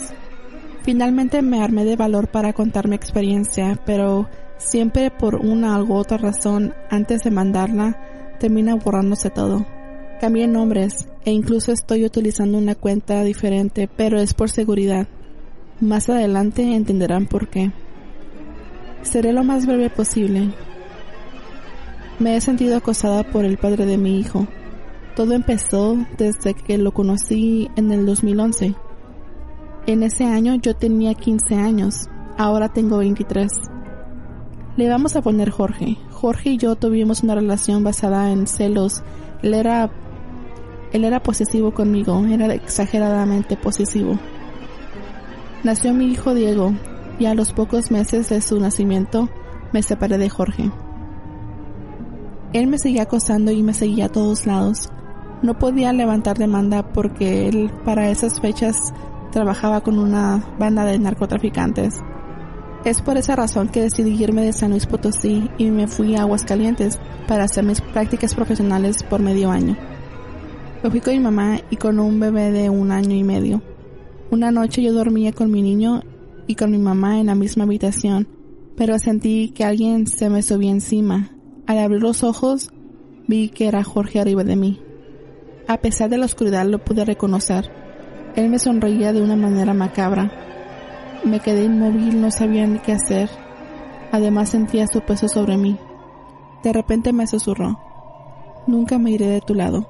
Estaré toda la vida contigo. En cuanto escuché eso, cerré los ojos y al abrirlos no había nadie, absolutamente nadie. Solo estaba mi mamá y mi hijo. Desperté a mi mamá y le dije que Jorge había entrado a la casa. Buscamos por todos lados, pero no había nadie. Mi mamá me dijo que había soñado y quise creer eso hasta el día siguiente que mi prima me llamó diciéndome que durante la noche en San Luis Potosí había ocurrido una terrible balacera entre dos bandas narcotraficantes. Hubo varios muertos y entre ellos era Jorge. Me quedé sin aliento, pensando que esa noche yo lo había visto encima de mí. Desde ese día he vivido la peor experiencia de mi vida. La segunda vez que vi a Jorge fue en mi casa de San Luis Potosí. Estaba con mi hijo jugando con unos cubos de construcción cuando escuchamos unos pasos en el pasillo. Yo estaba en mi casa sola con mi hijo, era imposible que hubiera alguien. Mi hijo, que en ese entonces no hablaba bien, me dijo, papá está, papá está, señalando hacia el pasillo. Y pude ver como una sombra corría por el pasillo. Agarré a mi hijo y fui al parque, preferí estar en la calle que en mi casa. Lamentablemente las apariciones de Jorge cada vez eran más frecuentes y para cuando conocí a Héctor, que actualmente es mi pareja, él sabe toda mi historia, que él junto a mi madre me han ayudado y han sido testigos del acoso que sufro por parte de Jorge. Y sé que parece absurdo que un fantasma te siga, pero es así. Y lo sé porque yo lo he tenido que vivir. He sentido cómo se sube encima de mí. Escucho su voz diciendo una y otra vez que siempre estará conmigo. He visto cómo mi hijo juega con alguien estando solos en la casa. Incluso Héctor lo ha visto. Por cierto, casi provocó un accidente automovilístico. No sé si alguien ha tenido una experiencia así. Yo temo por mi vida, por la de mi hijo y por la de Héctor. Siempre que no puedo dormir, veo en la penumbra de la noche una sombra que me observa y yo sé que es Jorge. Aunque no lo pueda distinguir, yo sé que es él. ¿Ustedes qué creen que debería de hacer? Mi historia no termina aquí. Pronto les volveré a escribir detallando cada experiencia que he tenido con el fantasma que me acosa. Gracias por leerme y agradecería mucho sus consejos.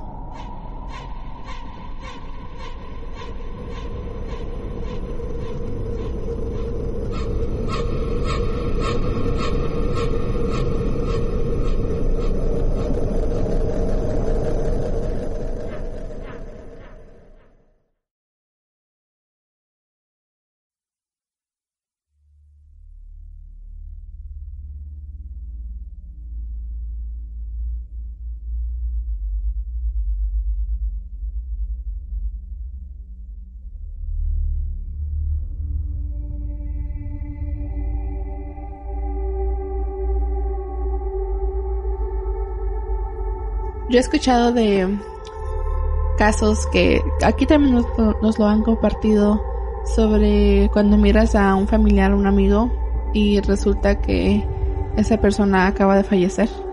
Este es algo que es muy común, pero en este caso no fue nada agradable, puesto que ella no estaba bien con, con el papá de su, de su hijo. De hecho, estaba huyendo de esa situación y de repente se lo encuentra. Es casi como si hubiera sido la aparición de un demonio o algo de ese estilo.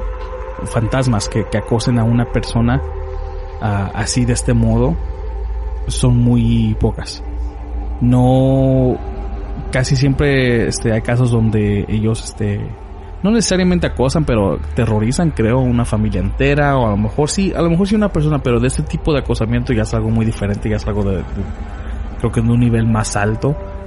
ah, creo que la comparación a un demonio, pues a, lo mejor sí puede porque los demonios se, dice que cuando quieren este tomar el cuerpo de alguien o, quieren entre sí este poseer a una persona, así es como empieza con este tipo de, acoso, con este tipo de daño, pero pues bueno, la verdad no solo puedo decir que, que esperamos este a que mande la continuación de este relato porque se dijo que tenía más que compartir. Ah, pero por ahorita es todo lo que quería enseñarnos o o, compartir con nosotros. Pero bueno, desafortunadamente esta noche no les tenemos este saludos porque se nos, pasó este ponerle este en las redes sociales que quiere saludos. Ah, pero ya saben gente, a todos los que nos escuchan, un abrazo muy fuerte, un saludo muy fuerte a todos. Ah, síganos compartiendo. Ah, ojalá cuando este episodio ya se subió, ya pasamos los 10.000 este, likes en Facebook. Si estamos a punto en este momento, pues tenemos alrededor de 9200. Sí, algo así. Y está subiendo, este, eh, está subiendo. Ah, y vamos, creo que vamos a subir un video, a lo mejor un pastelito o algo, nada más para celebrarlo. Sí, ya me comprometí pensando que íbamos a llegar a los 10.000, que íbamos a tardar más tiempo, pero en menos de, una semana. Sí. Ya vamos a alcanzar los 10.000, ojalá que, que pronto. Y pues por ahí le vamos a subir una foto. Y bueno, Muchas gracias otra vez este, nuevamente a todos. Muy buenas noches. Esta noche estuvo con ustedes el ingeniero, Ana y su servidor Juan y que tengan muy buena noche.